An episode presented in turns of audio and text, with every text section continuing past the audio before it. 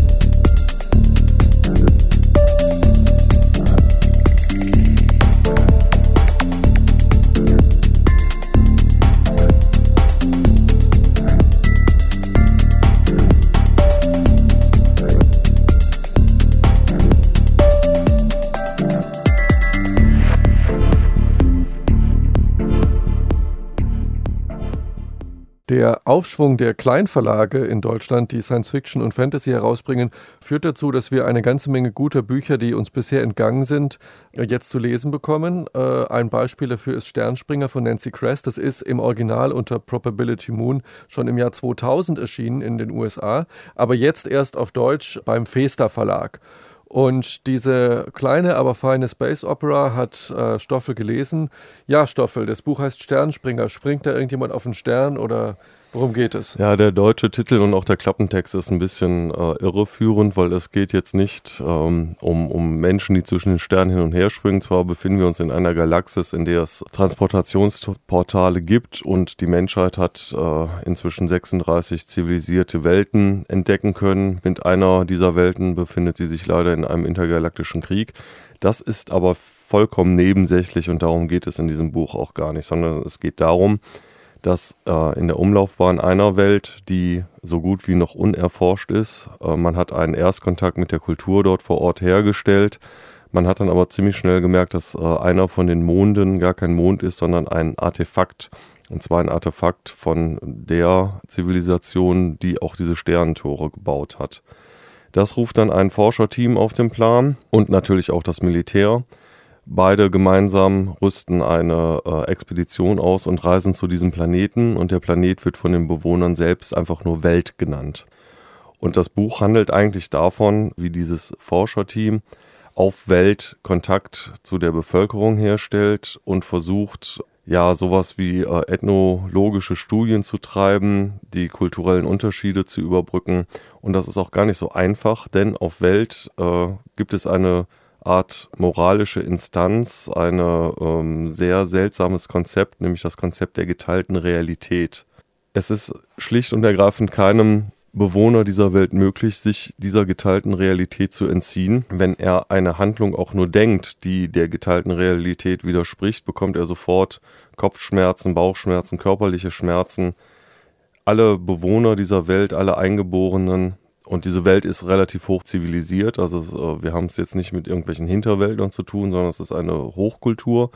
Aber alle teilen dieselbe Realität. Wie kann man sich das vorstellen? Sind die ähm, Einwohner dieses Planeten telepathisch miteinander verbunden oder? Man weiß es am Anfang nicht. Äh, und das ist das Spannende an dem Buch, dass äh, man eigentlich genauso unwissend ist wie die Forschergruppe, die auf Welt landet und nur so ganz langsam nach und nach enthüllt sich das. Am Anfang denkt man noch, es gibt auch Personen, die ausgeschlossen sind aus äh, der Realität. Am Anfang denkt man, die sind dann einfach nicht, nicht da. Aber natürlich sind die da und es entfaltet sich sehr bizarr und sehr langsam wie dieses moralische Konzept und das, äh, als das stellte sich dann letztendlich auch heraus. Es hat aber auch einen ähm, biologisch-genetischen Ursprung. Und das ist ziemlich seltsam. Ich würde sagen, wir hören mal in eine ähm, Stelle rein, ziemlich am Anfang des Buches, wo Enli, eine Bewohnerin von Welt, äh, die die Forschergruppe ausspionieren soll, äh, sich mit dem Forschungsleiter Dr. Basagan unterhält.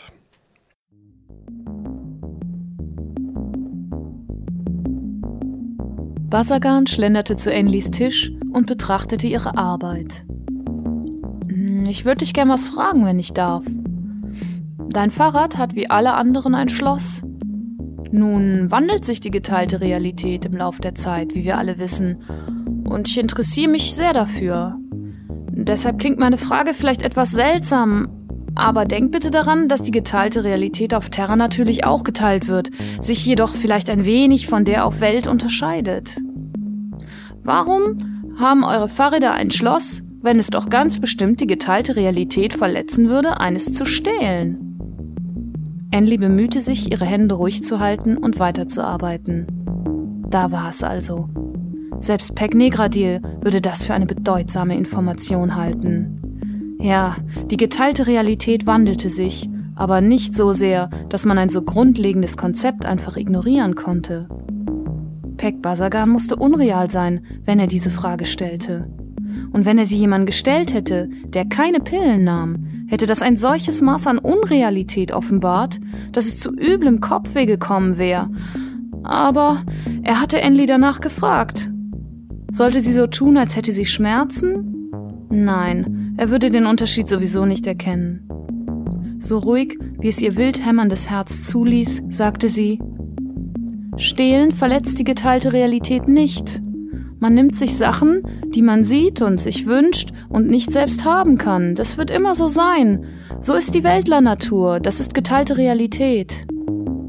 Aha, erwiderte Peck Basagan und blickte sie mit seinen seltsamen, blassen Terraneraugen so durchdringend an, dass Enli ganz unbehaglich zumute wurde. War es möglich, dass er die Antwort auf seine eigene Frage bereits gewusst hatte?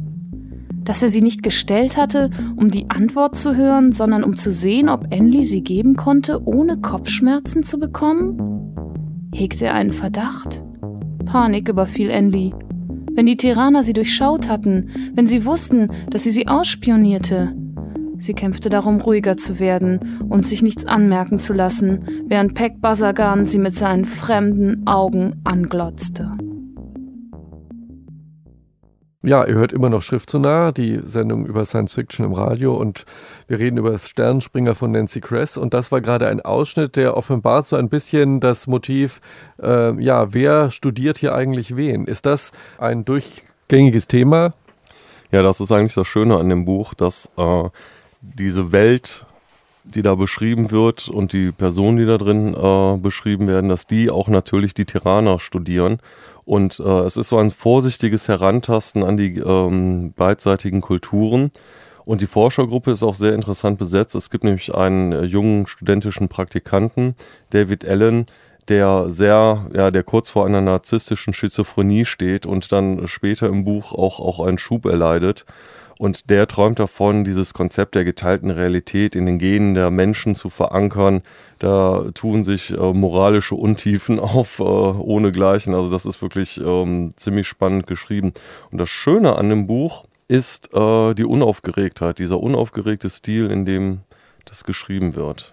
Ja, da hast du vielleicht äh, eine Frage, die sich mir stellt, schon ein bisschen beantwortet, nämlich dieses Motiv, äh, Menschen kommen zum anderen Planeten, treffen eine andere äh, Spezies, Rasse und versuchen die kennenzulernen, ist ja so ein Grund, eins der Grundmotive der Science Fiction schlechthin und der Stoff für die schönsten äh, oder die furchtbarsten Romane.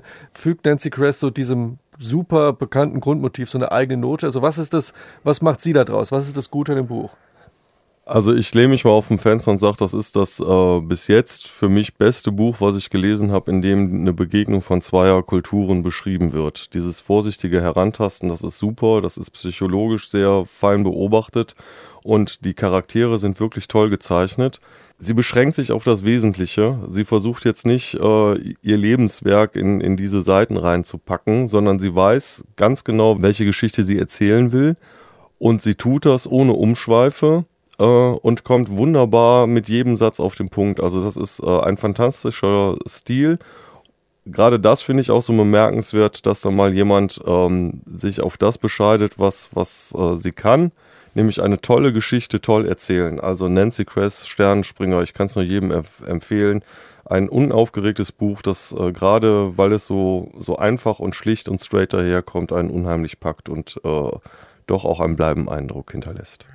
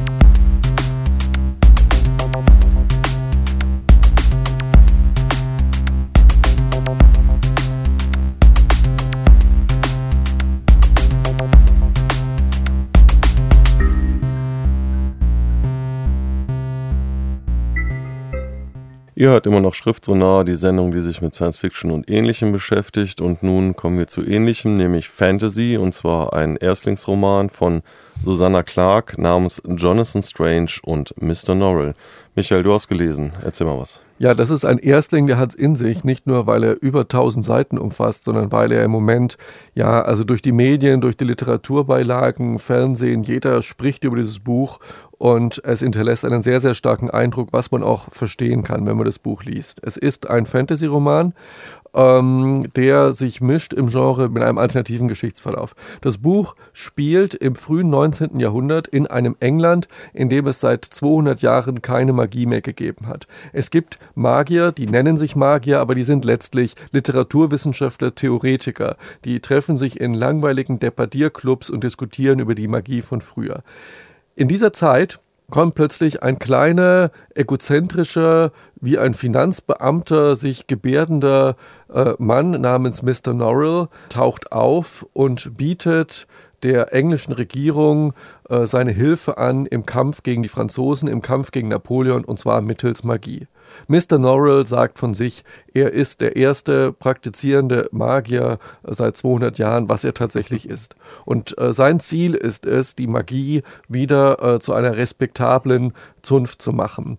Nachdem Mr. Norrell eine Zeit lang alleine äh, die Bühne der englischen Magie bestimmt, mit seinem sehr egozentrischen, unbequemen, spießigen, äh, kleinkarierten Geist ähm, trifft er auf Jonathan Strange, einen sehr talentierten jungen Nachwuchsmagier, der charakterlich das exakte Gegenteil ist von Mr. Norrell. Jonathan Strange ist eher so, wie man sich einen Magier vorstellt. Intelligent, schlagfertig, charismatisch, freundlich, schön. Ich habe mal eine Frage und zwar, äh, was für Ziele verfolgen die Magier denn? Ist das äh, Selbstzweck oder worum geht's? Es ist Selbstzweck, es ist ähm, wie die Wiederentdeckung einer Wissenschaft. Es ist für Mr. Norrell allerdings auch die höchste Kunst, die es gibt und sie gilt, Magie hat halt die englische Geschichte bestimmt, bis vor 200 Jahren. Es gab große Magier, die haben Politik gemacht, die haben sehr viel verändert und das wiederzuerwecken ist ja. eigentlich das Ziel der Magier und auch Magie auszuüben. Und dieser Jonathan Strange, trifft auch Mr. Norrell und zuerst hat Mr. Norrell furchtbar Angst äh, vor Jonathan Strange, weil er sehr eifersüchtig seine Geheimnisse hütet und Angst davor hat, dass Magie missbraucht wird. Aber diese sehr unterschiedlichen Menschen werden schließlich Lehrer und Schüler. Jonathan Strange wird der Schüler von Mr. Norrell. Sie werden auch auf eine gewisse Weise Freunde, aber ihre Charaktere sind so unterschiedlich und ihre Ziele sind so unterschiedlich, dass es dann zunehmend zu Schwierigkeiten und Rivalitäten und Spaltungen und Trennungen ähm, zwischen Mr. Norrell und Jonathan Strange kommt. Und dieses Buch erzählt eigentlich die Geschichte des Verhältnisses dieser beiden Männer zueinander. Ich habe einen Ausschnitt ausgesucht, äh, ist bei 1000 Seiten immer sehr schwierig, wo Mr. Norrell mit einer Prophezeiung konfrontiert wird, die ihn sehr beunruhigt.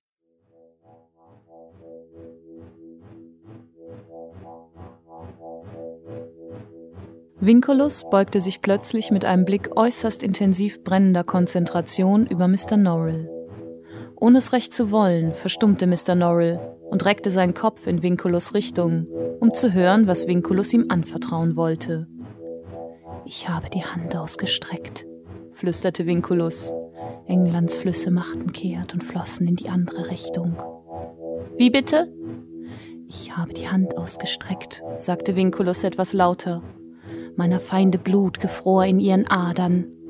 Er richtete sich auf, breitete die Arme aus und schloss die Augen, als befände er sich in einer Art religiöser Ekstase. Mit kräftiger und klarer Stimme, die von Leidenschaft erfüllt war, fuhr er fort ich habe die Hand ausgestreckt, Gedanken und Erinnerungen flatterten wie starren Schwärme aus meiner Feinde Köpfe. Meine Feinde fielen in sich zusammen wie leere Säcke. Ich kam aus Nebeln und Regen zu ihnen. Ich kam in Träumen um Mitternacht zu ihnen. Ich kam in einem Rabenschwarm zu ihnen, der zur Morgendämmerung den Himmel gen Norden füllte. Als sie sich in Sicherheit wähnten, kam ich in einem Schrei zu ihnen, der die Stille des winterlichen Waldes zerriss. Ja, ja, unterbrach ihn Mr. Norrell. Glauben Sie wirklich, dass ich diese Art von Unsinn nicht kenne?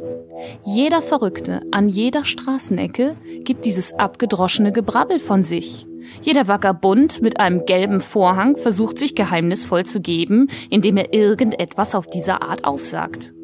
Es findet sich in jedem drittklassigen Zauberbuch, das in den letzten 200 Jahren erschienen ist.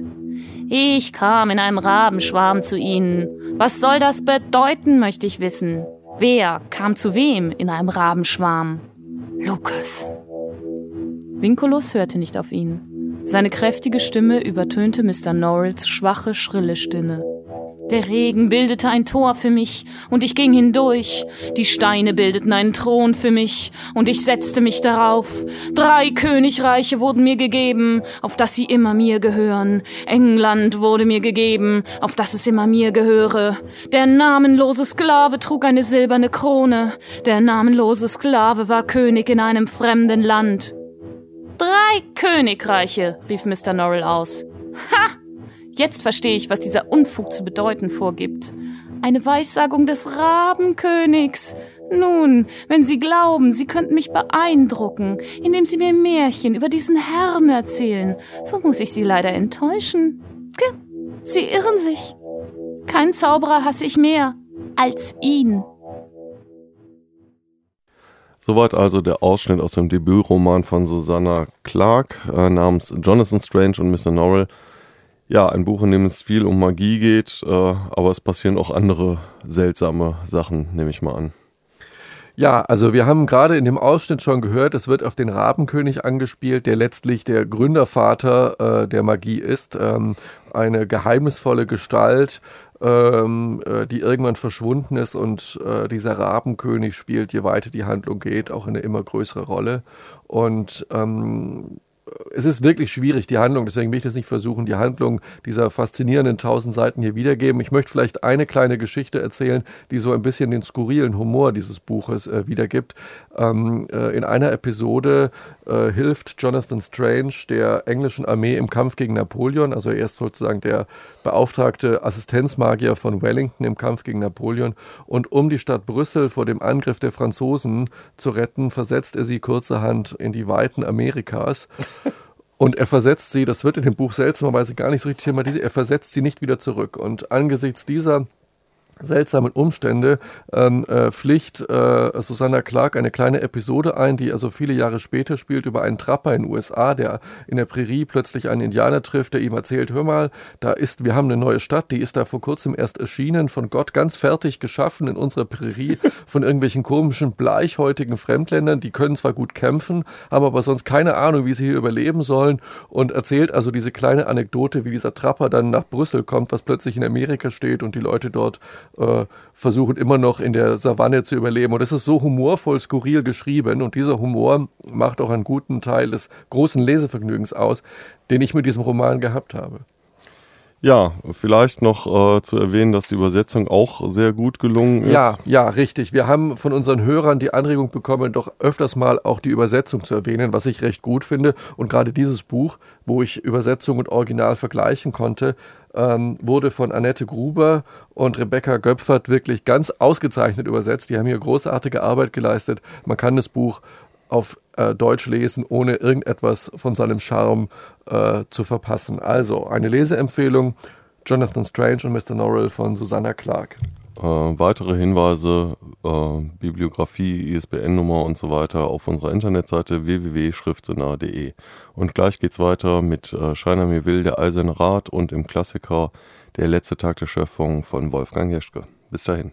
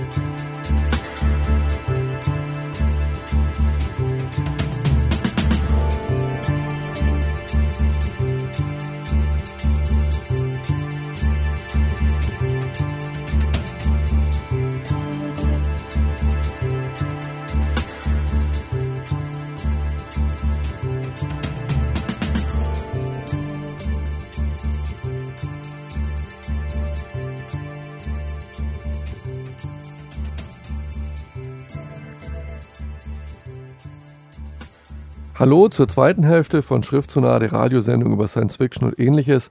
Zu hören auch äh, in der zweiten Hälfte auf Radio Köln 107,1 und unserer Internetseite www.schriftzunah.de. Ja, und wir beginnen die zweite Hälfte unserer Sendung mit einem ja, regelmäßigen und gern gesehenen Gast in unserer Sendung, äh, China Mir Will, mal wieder.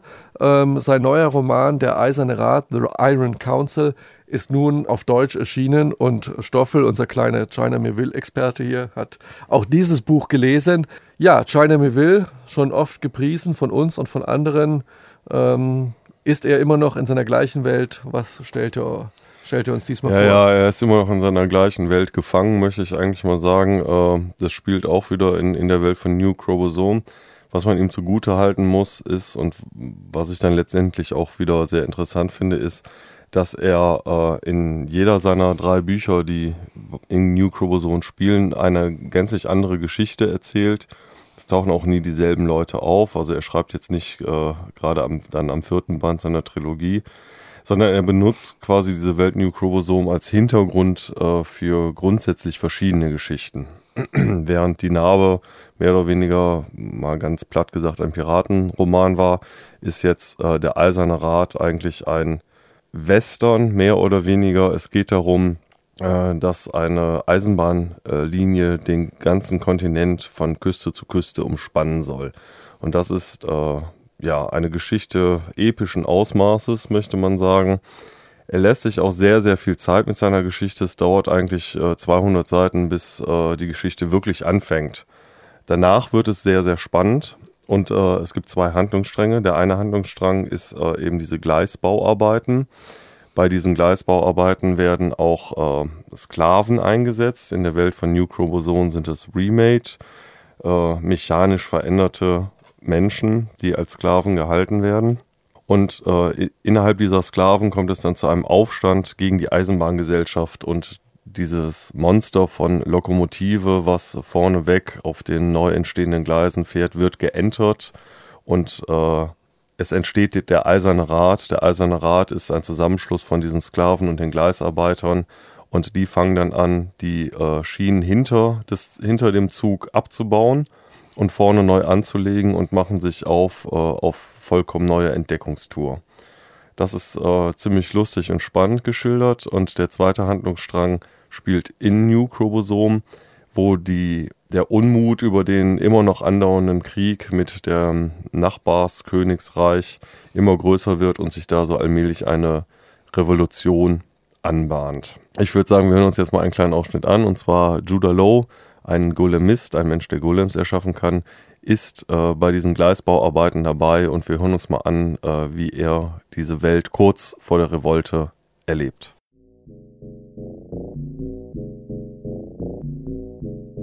Judah baut die Strecke.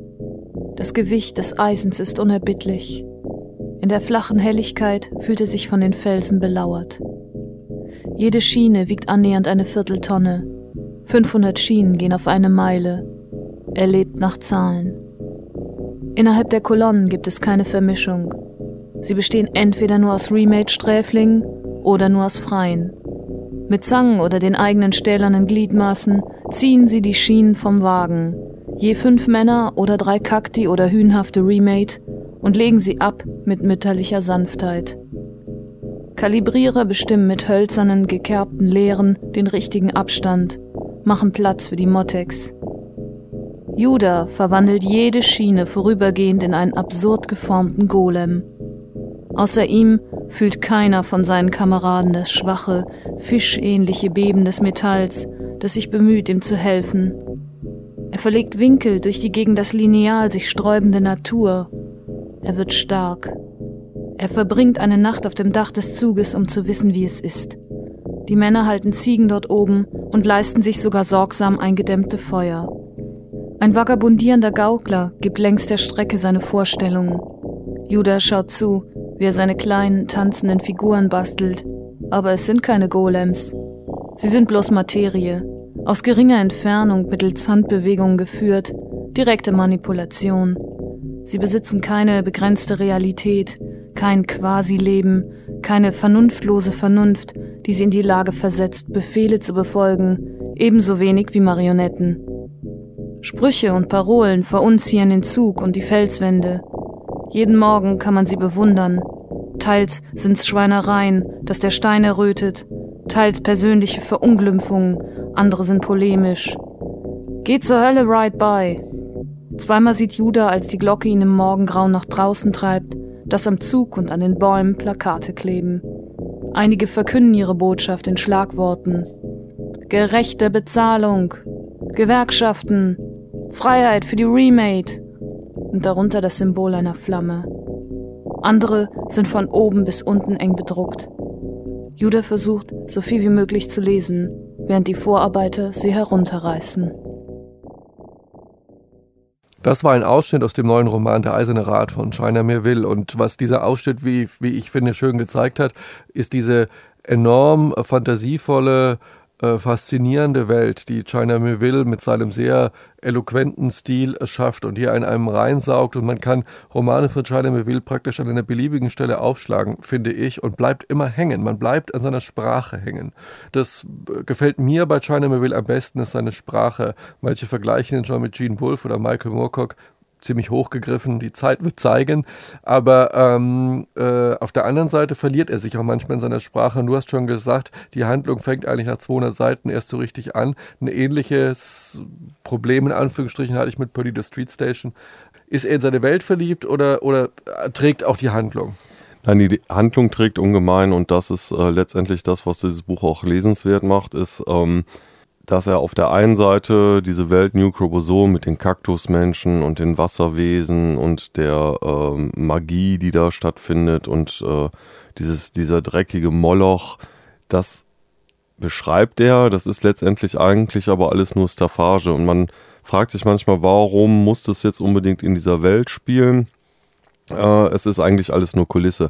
Und die Geschichte, die er erzählt, ist dann eine ziemlich interessante und mm, sehr epische zugegebenermaßen, aber auch sehr lesenswerte Geschichte, nämlich darüber, wie äh, diese Vision der Eisenbahnlinie, die von Kontinent zu Kontinent sich spannen soll, scheitert und wie gleichzeitig in New Chromosom eine, eine Revolution angezettelt wird, von der man auch nicht so genau weiß, wo sie hinführt. Das äh, Tolle an China mir will, ist, dass er es äh, hervorragend versteht, mit den Klischees des Fantasy-Genres zu spielen und äh, immer wieder sehr seltsame Windungen und Wendungen einbaut und die Personen sich auch sehr ambivalent entwickeln und verhalten. Eigentlich äh, tut niemand das, äh, was man normalerweise von ihm den Genregesetzen folgend äh, erwarten würde. Und das äh, macht die Bücher von China Melville sehr lesenswert. Als Einstieg äh, in seine Welt ist der Eiserne Rat nicht zu empfehlen. Also da würde ich definitiv sagen, äh, erstmal die Narbe lesen. Das beste Buch, wie ich finde. Aber wer Gefallen daran findet, äh, und ähm, nicht den nächsten großen Hammerkracher von China Melville erwartet, der wird auf jeden Fall mit der Eiserne Rate nicht enttäuscht werden. Und das Buch wird, äh, wirkt doch noch ein paar Monate nach. Ja, also der Eiserne Rat von China Melville, wie immer ähm, ISBN, alles weitere mit Links auf unserer Internetseite, auch die Übersetzer werden wir da jetzt nennen. Und äh, ja, jetzt ein bisschen Musik und dann kommen wir zurück in deutsche Lande. Musik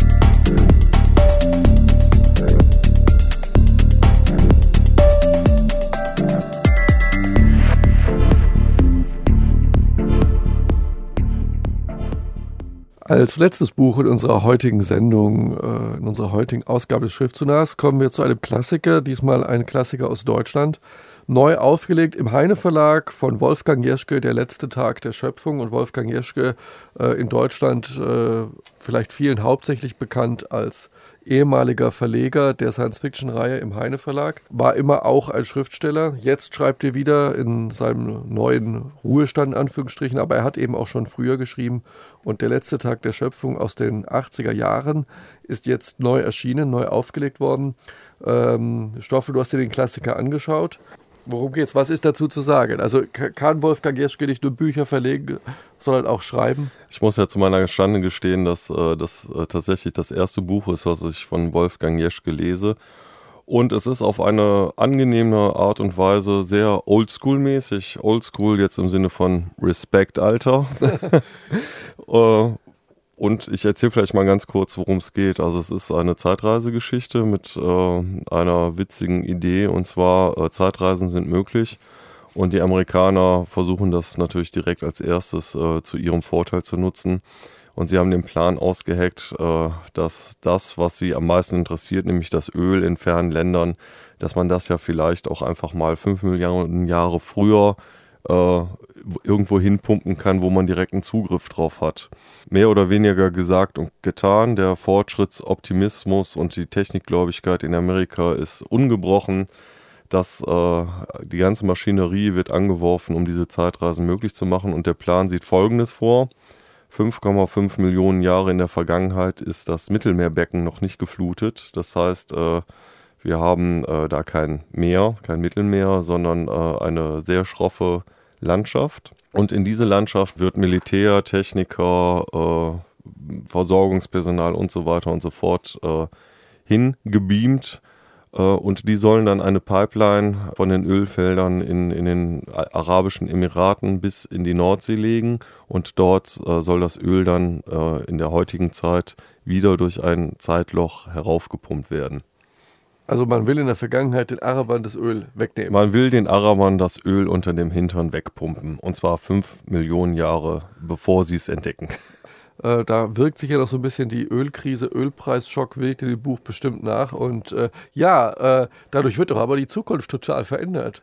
Ja, dadurch wird die Zukunft total verändert. Darauf komme ich gleich zu sprechen. Vielleicht hören wir mal einen kleinen Ausschnitt an, der auch deutlich macht, warum das Buch äh, ja sehr lesenswert ist, weil es geht natürlich nicht nur um die Action in dem Buch, sondern Es geht natürlich auch um Gedanken irgendwie, wer ist der Mensch, was bestimmt das Menschsein, ein letztlich existenzialistisches äh, Buch. Es ist nämlich so, dass in der Vergangenheit die, der Vorfahre des Homo erectus äh, die Welt besiedelt. Wir hören uns mal eine Stelle an, wo die Hauptperson des äh, Buches, äh, Steve, auf eine Ausgabe dieses Vorfahren des Homo erectus trifft und äh, ja, seine Gedanken dazu. Das Wesen hob den Kopf, ein drohendes Knurren rollte in seiner Kehle, dann fletschte es gefährlich aussehende Zähne, die spitz und makellos weiß aus hellrotem Zahnfleisch ragten. Wohl als Andeutung eines auffordernden Lächelns gemeint, denn die mit dem Sturmgewehr bewaffnete Hand vollführte eine Geste, die nur bedeuten konnte, Kommt heraus, ich tu euch nichts. Steve und Jerome traten aus ihrer Deckung und senkten ihre Maschinenpistolen. Das Wesen reckte das Kinn, spitzte mühsam die dunklen, wulstigen Lippen, als habe es Schwierigkeiten mit der Artikulation. Good luck, brachte es schließlich mit einer dunklen, kehligen Stimme heraus und wischte sich mit seiner sehnigen, sandfarben behaarten Hand übers Gesicht, bevor er sie ihn lässig mit nach unten gekrümmten Fingern zum Gruß reichte. Sie war schmal und kräftig und fühlte sich hart und kühl an. Steve zuckte innerlich zurück, als seine Finger das dichte Fell auf dem Handrücken berührten.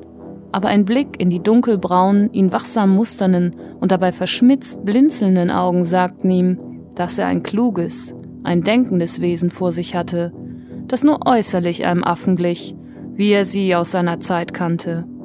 Es war eine Kreatur, die kein Tier mehr war, die ihre Entwicklung zu einer intelligenten Lebensform bereits angetreten hatte ohne ihre Instinkte schon preisgegeben zu haben.